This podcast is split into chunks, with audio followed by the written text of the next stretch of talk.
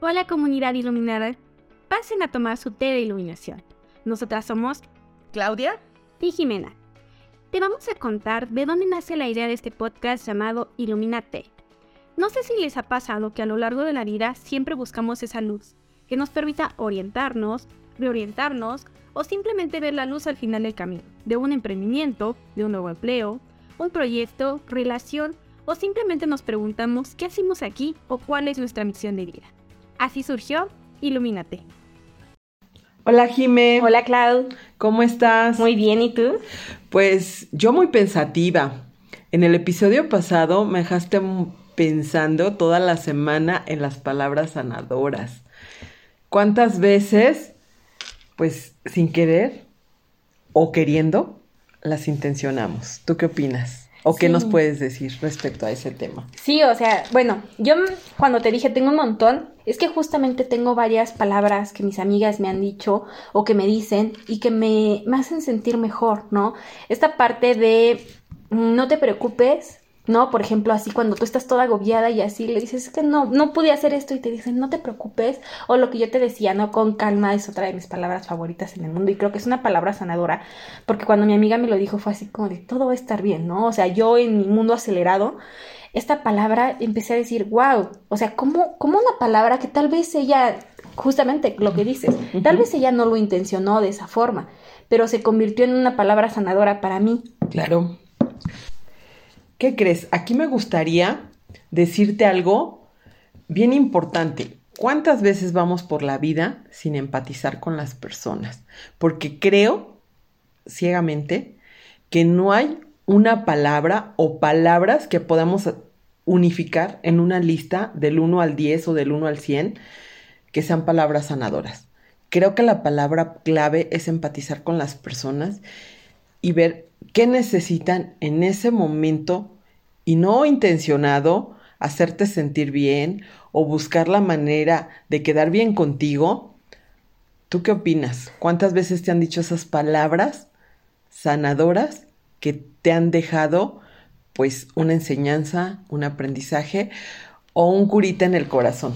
Y justamente creo que es más bien eso. A veces la palabra en sí es tan importante para nosotras por es tan importante porque nos va a relacionar como lo dices amiga, yo creo que las palabras sanadoras se vuelven importantes porque fue algo que en algún momento nos lastimó, ¿no? Por ejemplo, esta parte de, normalmente las personas cuando yo llego tarde es de, tú no valoras mi tiempo, tú no me valoras, como son castigadoras, ¿sabes? Son muy duras con el hecho de que se te haya hecho tarde sin pensar en que yo tengo que tomar tres combis para llegar aquí, tengo que, de que todavía no aprendo a manejar, de que, o sea, todas esas cosas que hay detrás de, no las piensan y no, solamente piensan en cómo se sintieron ellos con eso, ¿no? Entonces yo siento que estas personas cuando te dicen estas palabras que tal vez sin intención o con intención, no lo sé, ahorita lo analizaremos, eh, lastiman. Entonces, cuando alguien viene con esa palabra sanadora, viene con ese curita a curarte y entonces ya te cambia la percepción de que tú esperas este, esta parte castigadora de nuevo, de otra vez tarde, nunca puedo llegar tarde, eh, bien contigo,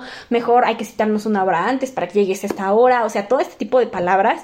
En lugar de eso, recibir con calma, como que te rompe el, el, el sistema, ¿no?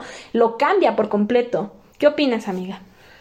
Híjole, sí es un tema como bien complicado porque por eso decía la importancia de empatizar y cuántas veces hemos dicho, oye, ¿qué te está pasando? ¿Cómo te sientes? Y de ahí viene como esa parte de la respuesta y cuántas veces damos por hecho que la otra persona está bien, se siente bien, no le pasa nada y cuántas veces también trae su propia historia y dentro de su propia historia y dentro de sus propias situaciones lastimamos sin querer o a veces de manera intencional, como tú lo dices, a esas personas. Y es que hablemos de intenciones. O sea, realmente tenemos una intención al decir las palabras, buena o mala. Yo la verdad, desde mi punto de vista, te voy a decir que normalmente no, soy demasiado sincera, transparente y sin filtro, pero también soy muy empática y creo que eso ayuda mucho. O sea, yo jamás te voy a decir te ves mal, porque nunca, o sea, yo siempre pensaré, si hoy no se arregló ni se puso así, es por algo, tal vez necesita descansar, ¿no? Y por, sobre todo pensando y poniéndome en el lugar de otra persona, porque a veces yo me veo mal, o sea, a veces yo soy esa persona persona que se ve mal y me desespera y no me gusta que alguien, porque no me ves con maquillaje, me diga, ay, ¿qué pasó? ¿Lloraste o estás triste o te ves mal, no? Eh, esta parte donde si no tienes algo bueno que decir, mejor no lo digas, creo que es algo que aplica, ¿no? ¿O cuántas veces vamos por la vida callándonos lo que sentimos? Porque ya no queremos que nos lastimen. Me pasó hace unos días que yo decía ciertas situaciones en mi vida, no las quiero mencionar, porque tal vez me van a juzgar, tal vez me van a hacer sentir mal y no estoy en este momento para que nadie me juzgue ni me haga sentir mal. ¿Y qué crees? Me llevé la sorpresa. Porque entonces, cuando yo realmente me abrí y empecé a decir lo que sentía, cómo lo sentía, cómo estaba viviendo un proceso, me encontré no con una, con varias personas que estaban en procesos y fue tan sanador decir, wow, estoy empatizando. Alguien me dijo, hoy me siento en el hoyo. Híjole, describió tanto lo que yo, yo estaba pasando. Y no es que estés en el hoyo, es temporal. Hay momentos que no encontramos esa luz y cuántas veces con que solo nos escuchen, con eso nos ayudan demasiado sin juzgar. Tú dime, ¿a ti te han escuchado sin juzgar? Eso, creo que esa es una parte importante, el escuchar sin juzgar. Normalmente emitimos un juicio o emitimos una opinión o un consejo no solicitado, ¿no? A veces solamente teníamos que escuchar. Y creo que esta, las palabras sanadoras son como esta, este intermedio de escúchame y dime algo que me construye, que realmente edifique, ¿no? Y a veces no nos damos cuenta. Te voy a contar de una amiga a la cual le voy a atribuir esta palabra sanadora que es tan importante para mí, ¿no? Eh, yo estoy aprendiendo una habilidad nueva, de hecho constantemente creo que me reto para aprender nuevas cosas. Eh, y entonces eh, me está costando trabajo, como todo lo nuevo en la vida. Y una amiga me dijo que la primera lección en la clase de, de gastronomía es que hay mil y un formas de hacer un huevo, ¿no? Y eso para mí fue así como de, es cierto, o sea, es cierto, ¿no? Que realmente hay millón formas, pero a veces queremos seguir con la estructura, seguir con eso. Yo, Jimena, quiero hacerlo y por eso es que a mí esa palabra me sanó. Y entonces ahora que quiero hacer algo nuevo y digo, eh, no, y pienso en la estructura, viene a mí esa palabra sanadora que dice, hay millón formas de hacerlo, ¿no?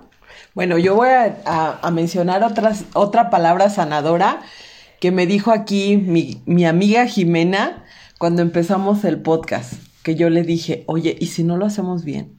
¿Y si nos juzgan? ¿Y si nos critican? Y me dijo, ¿y qué? No pasa nada.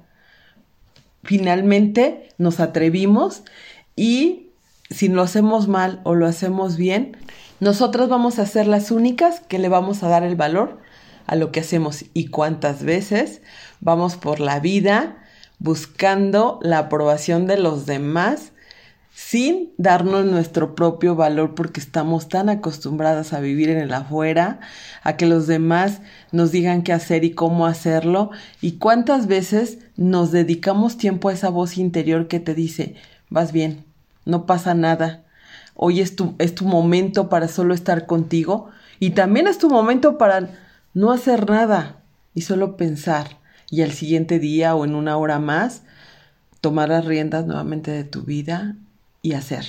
Y es que, mira, estoy pensando ahorita, justamente estamos hablando palabras sanadoras que nos dicen personas externas.